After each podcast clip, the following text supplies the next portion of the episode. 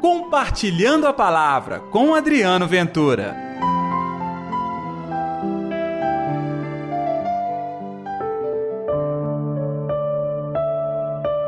Homem, teus pecados estão perdoados. Olá, gente, tudo bem? Eu sou Adriano Ventura e está no ar pela sua Rádio América 107,1 FM o programa Compartilhando a Palavra. Desta segunda-feira, hoje, dia 11 de dezembro. Que a paz, que o amor, que a alegria de Deus esteja reinando no seu coração.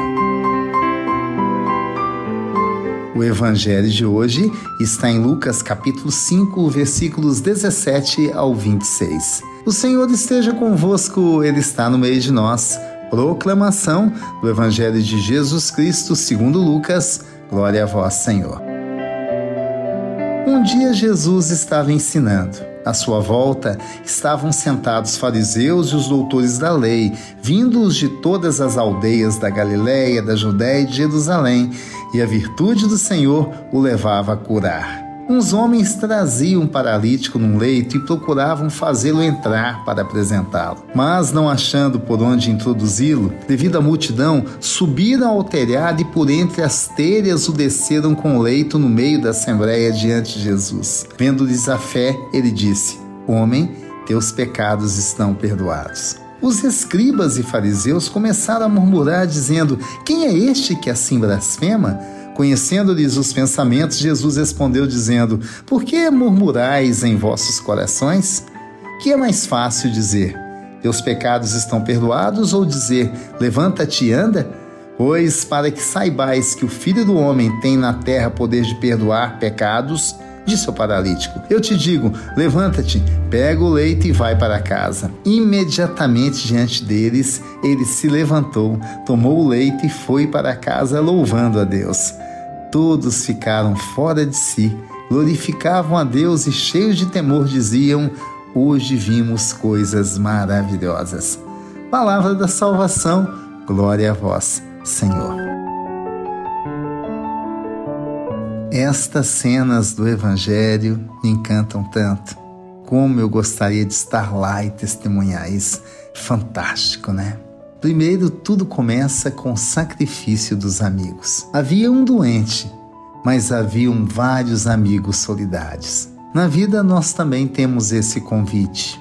Há entre nós muita gente padecendo e sofrendo. E como a vida nós não temos controle sobre ela, pode ser que hoje um irmão seu, um amigo, está sofrendo. E amanhã Deus te livre, mas pode ser contigo. Então, nós temos que aprender a ser solidário, sentir no coração a dor do outro. Com certeza, aquela gente sentiu de tal maneira, pessoal, que até deram um jeito de passar o homem pelo telhado da casa.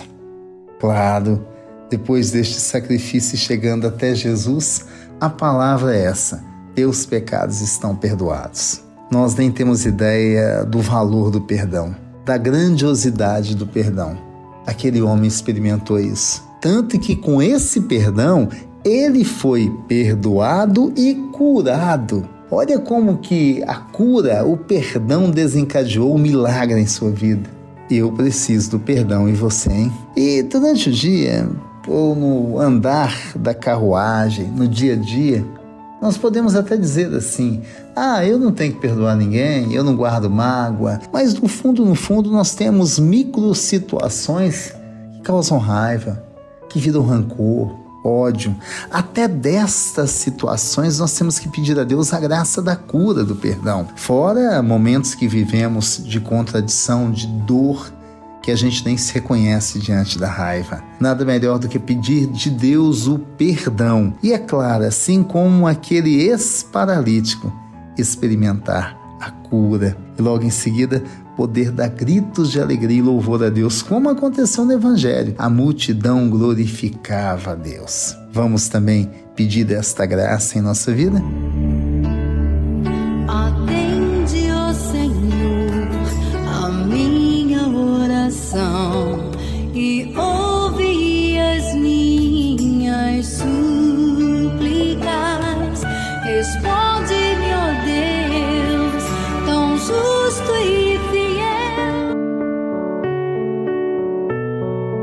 Senhor Jesus, aqui estamos nós.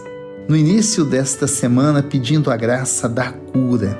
O Senhor sabe tudo que se passa em nossa vida e eu vos clamo, eu preciso desses amigos que sejam capazes de passar pelo telhado, mas me colocar diante de Ti, porque eu almejo ter o perdão estar ao teu lado, Senhor. Que assim seja, em nome do Pai, do Filho e do Espírito Santo. Amém.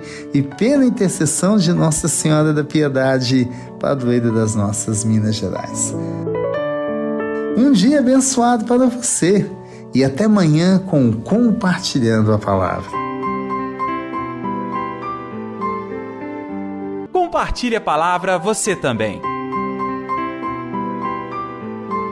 Faça parte dessa corrente do bem.